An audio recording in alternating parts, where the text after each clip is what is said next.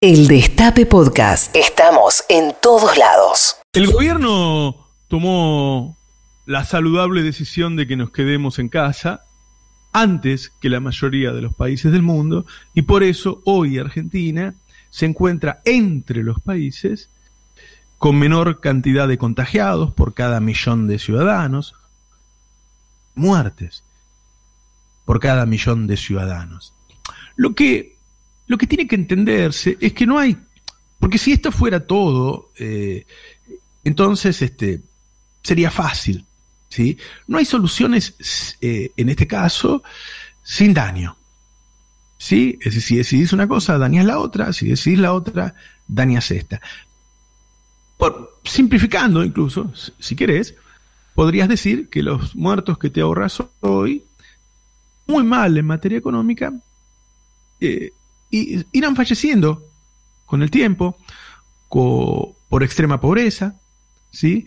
Eh, la extrema pobreza genera muchas enfermedades eh, sanitarias, este, relacionadas a la desnutrición, a la falta de compra de medicamentos, a muchas cosas. Es decir, la, la, la solución que tiene que dar el gobierno no es solo sanitaria, no, no, no, es solo quédense en su casa y aguantar las presiones de quienes quieren sacarlo de ahí sino que tiene que ser abarcativa. Y el gobierno intenta hacerlo lo hace bastante bien.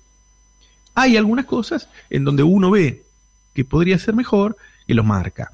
Eh, el gobierno sabe que, el Estado va a tener que pagar los sueldos durante unos meses. Y tomó una decisión con, una resolución que dice que eh, las empresas que facturaron menos que el año pasado eh, pueden conseguir que le pague el Estado el 50% de los sueldos. Y los que facturaron más, no. Ahora, la inflación del, último año fue de 60%. Entonces, ¿qué es más y qué es menos? El, Estado no, actualizó ese, monto en, un, en relación a la inflación, sino que lo dejó quietito. ¿sí?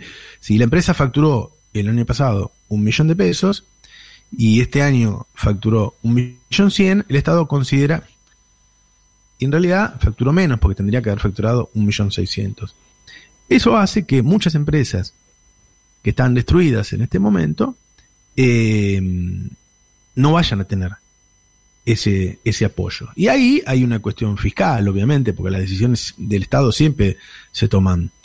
Eh, no, es, no es que no sabían esto de la cuenta, obvio que lo sabían. Es una decisión fiscal que de algún modo te está diciendo, tenés que haber perdido mucha facturación para que yo te, ayude. Y así hay mucha gente que hoy no está cobrando el sueldo. Y eso es, eso es un problema social que mañana puede ser un problema político.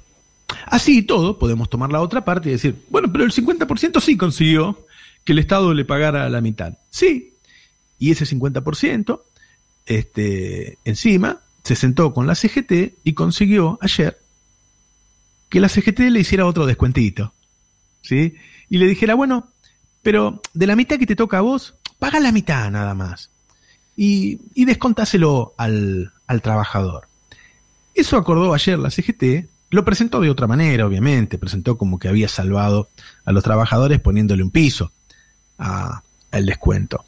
Pero pero no es así.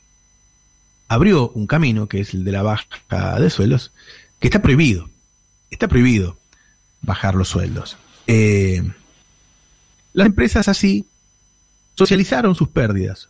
Por una parte con el Estado y por la otra con el trabajador. Es decir, estos privados que cuando eh, ganan plata, este, es toda para ellos, ¿sí? Y entonces o se la llevan al exterior, como suelen hacer habitualmente, o se compran la casa en Punta del Este, o en Cariló.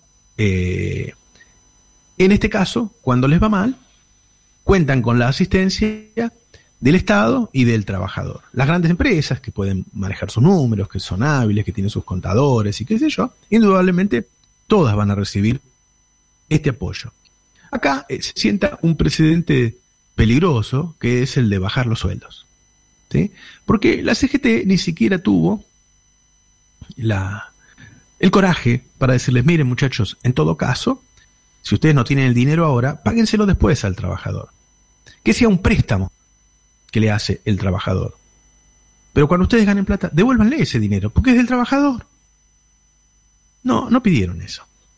Pero tampoco pidieron lo otro, tampoco hicieron algo de, de, decir, bueno, pero ¿y qué garantía tengo yo de que cuando termine la pandemia ustedes van a volver a subirle el salario a estos trabajadores? Si todos sabemos que cuando termine la pandemia la cosa va a estar mal. Y si ustedes me siguen diciendo, bueno, miren, la verdad, eh, señor CGT, yo la pandemia terminó, pero a mí me va muy mal. Va a ser difícil recuperar esta baja, ¿no? Va a ser difícil. Es fácil bajarlo, pero va a ser difícil recuperar eso. Esto desnuda la injusta realidad de las relaciones laborales, porque en el fondo siempre es así. Cuando al empresario le va muy bien, la plata es para él. Cuando al empresario le va mal, ¿qué hace? Empieza a despedir trabajadores, a achicarse, no vende la casa de Punta del Este. Esa ya es de él. ¿Sí? Esa ya es de él. Ya sacó de la empresa. ¿Sí? Lo que hace es echar a la gente.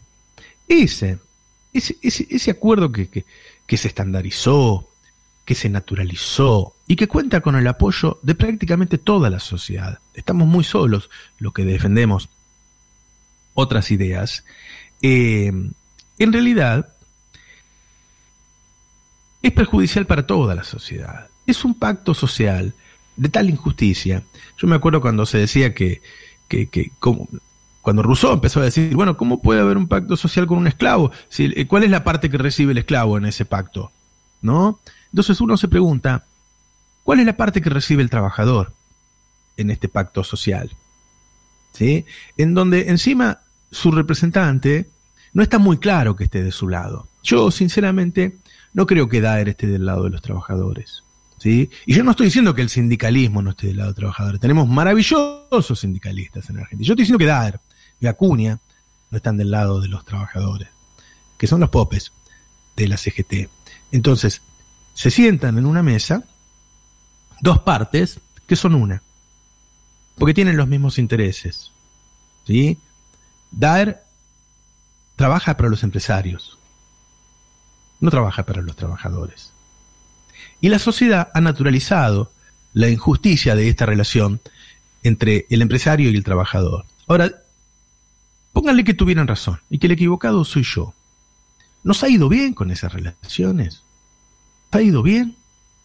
¿O tenemos una sociedad en donde estos ricos terminan encerrándose en un country porque le tienen terror a los que quedaron afuera muertos de hambre? ¿O tenemos una sociedad en donde inundamos las cárceles de tipos que robaron un pedazo de comida o un par de zapatillas que deseaban para sus hijos hace 10 años? Vamos avanzando en una sociedad cada vez más conflictiva, cada vez más restrictiva, cada vez más represiva y en el fondo cada vez más pobre.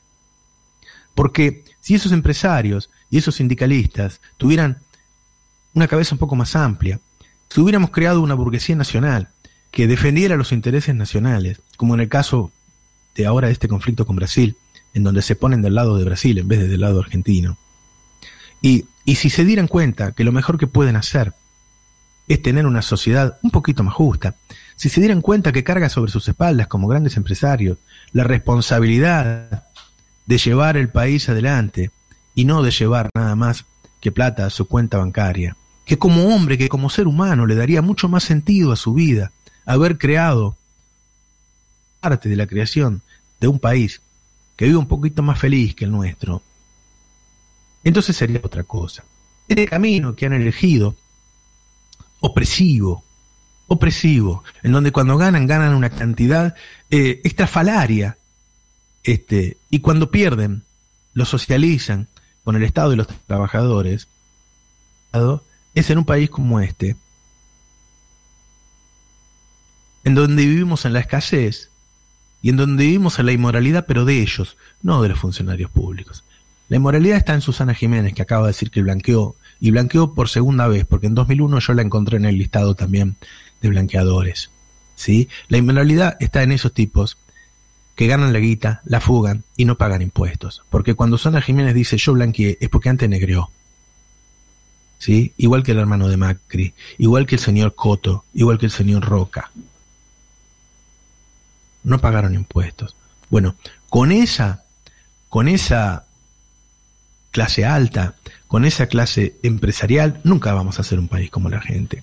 La responsabilidad de que el país no termine de desarrollarse no es de los maestros, de los científicos, de los jubilados, es de, de una clase dirigente que, que no defiende los intereses nacionales y que tiene una visión muy chiquita de la vida, que ni siquiera se da cuenta, repito, que su vida sería mucho más trascendente que su paso por esta tierra, que hoy todos vivimos con tanta fragilidad que no sabemos cuánto tiempo más vamos a estar, porque ahí afuera, que su vida tendría mucho más valor si en vez de encerrarse con Daer en una oficina a bajarle el sueldo a los trabajadores, se encerrara para ver cómo logra que todos los argentinos, que no solo los cuatro que viven en su casa, que todos los argentinos vivieran un poquito mejor.